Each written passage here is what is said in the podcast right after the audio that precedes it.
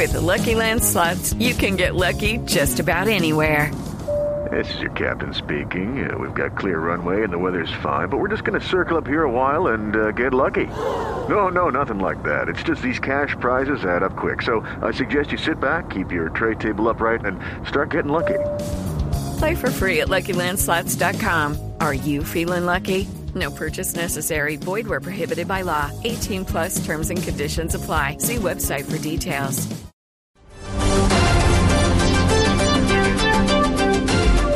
Son las 12 del mediodía en Colombia. Hoy es 2 de febrero, febrero del año 2013. Buenas tardes, soy Fabián Martínez y a esta hora vamos con las noticias más importantes aquí en Blue Radio. Y, Blue Radio. Empezamos hablando eh, de información de política y paz porque la guerrilla de las FARC admitió que tiene a los policías secuestrados en el Valle del Cauca y confirman que los liberarán junto a otro soldado plagiado en otro secuestro. ¿Qué más dijo las FARC? Andrea Holguín, buenas tardes.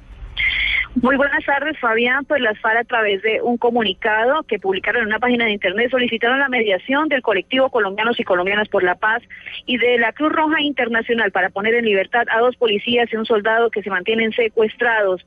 También le enviaron un mensaje a los familiares de estos uniformados, abro comillas, diciendo lo siguiente, comunicamos a sus familiares que ellos se encuentran en buenas condiciones y recibiendo un trato respetuoso y digno.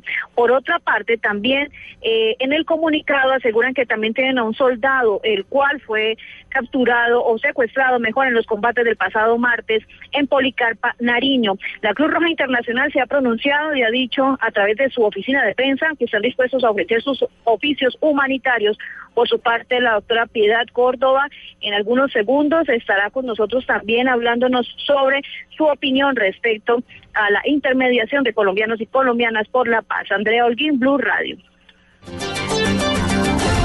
Muchas gracias, Andrea. Estaremos muy pendientes de estas declaraciones y cómo se desarrolla esta noticia. Pero las FARC también hablaron hoy desde Cuba, usando como vocero a alias Rodrigo Granda y arremetiendo contra el expresidente Álvaro Uribe. Dijo que este grupo ilegal rechaza las afirmaciones del exmandatario que según ellos pues está en contra del proceso de paz y no quiere la reconciliación en Colombia. Así lo dijo Rodrigo Granda. Un personaje nefasto que no pudo ganar la guerra asesinando a tanta gente inocente y humilde de un país, no puede impedir hoy que en Colombia se intente la solución política del conflicto. Las colombianas y los colombianos todos deben movilizarse para defender la mesa de diálogo de La Habana y exigir a tiempo el derecho constitucional que les asiste ser protagonistas principales de la paz con justicia social en democracia y soberanía. 12 del día, eh, cuatro minutos. Y sobre este tema, el gobierno nacional rechazó el comunicado de la FARC emitidos hoy desde La Habana y exige respeto al presidente Álvaro Uribe. ¿Cómo reaccionó el gobierno? Daniela Morales, buenas tardes. Buenas tardes, Fabián. Pues el gobierno nacional rechazó el comunicado de las FARC emitido hoy en La Habana, en el que señalaron, como escuchamos ahorita, que el exmandatario es el enemigo número uno de la paz. Ante esto, el gobierno ha exigido respeto a la dignidad del expresidente y ha dicho que con considera que en la mesa de diálogo se trabaja para conseguir la terminación del conflicto y con estas declaraciones no contribuye a este fin. Por su parte, el ministro del Interior también se ha pronunciado y mediante su cuenta de Twitter diciendo que los señores de las FARC no deben utilizar el diálogo para injurar la calumnia contra quienes cuestionan el proceso. Dijo además que esto es inaceptable. Las FARC deben responder primero por sus crímenes y ponerle la cara a las víctimas. Finalizó diciendo que ellos son los víctimas y no las víctimas y que este gobierno exige respeto para el expresidente Uribe. La tribuna de La Habana no puede ser utilizada para difundir infamias. Daniela Morales, Blue Radio. Gracias Daniela, 12 del día, 5 minutos. Ahora hablamos del paro armado que se presenta en el Chocó, en esta región del país. Aunque el gobierno y eh, las fuerzas militares han eh, pues entregado tranquilidad a los viajeros, pues continúa la zozobra. Y lo último sobre este tema nos lo informa a esta hora desde Pereira. Eh, buenas tardes. Sí. Freddy, Freddy Gómez, buenas tardes. Buenas tardes. A esta hora los conductores desde la ciudad de Pereira se niegan a salir hacia el departamento del Chocó. Sin embargo, algunos mototaxistas que operan entre Pueblo Rico y la capital del departamento del Chocó, Quito, están realizando algunos movimientos de personas que tienen que pagar cerca de 7 y hasta 25 mil pesos para que los puedan movilizar. Los conductores han sido distintos y reacios con la autoridad pública al decirle que son temerosos, pues luego del paro armado no existirían caravanas, por lo que no les garantiza su seguridad.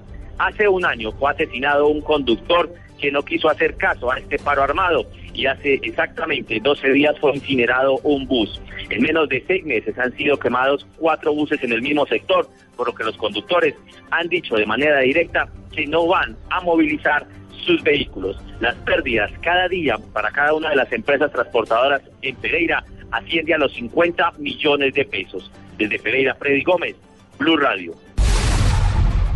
Muchas gracias, Freddy. Seguiremos pendientes lo qué es lo que pasa con este paro armado en esa región del país. Hablamos ahora de más noticias regionales y mucha atención porque casi la mitad de los barrios de Cali se encuentran sin agua. ¿Por qué razón, Juan Carlos Villani? Buenas tardes.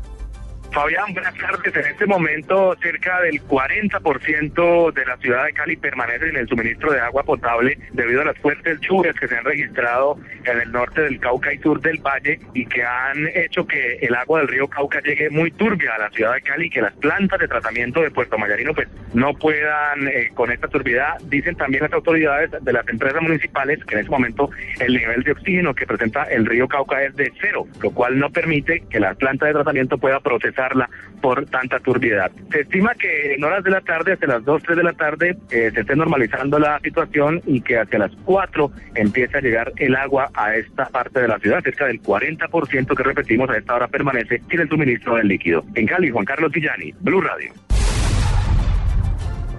Gracias Juan Carlos. Ahora les contamos que en disturbios y destrozos terminó la derrota del Deportes Quindío como local frente al Pasto 1-0 ayer en el primer partido del torneo Apertura del Fútbol Profesional Colombiano. ¿Qué balance hacen las autoridades? Juan Pablo Díaz desde Armenia.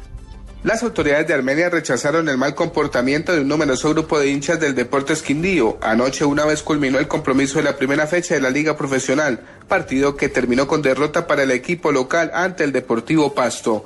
Los hinchas protestaron violentamente y atacaron con piedras a miembros de la policía, así como a vehículos y motocicletas de la institución. El reporte lo entrega Héctor Marín, secretario de Gobierno Municipal. Algunos daños en las paneles de, de la Policía Nacional y en las motos, las motos nuevas que la alcaldía dio. Eh, por ejemplo, hay una que eh, la cogieron a, cuchillo las llantas y las, las volvieron una nada. Eh, volvemos a rechazar que estos acontecimientos se den cuando la administración municipal ha puesto un voto de confianza. 14 menores de edad fueron retenidos luego de los disturbios y dos uniformados resultaron heridos levemente. Desde Armenia, Juan Pablo Díaz, Blue Radio. 12 del mediodía, 9 minutos. Continúen con autos y motos aquí en Blue Radio.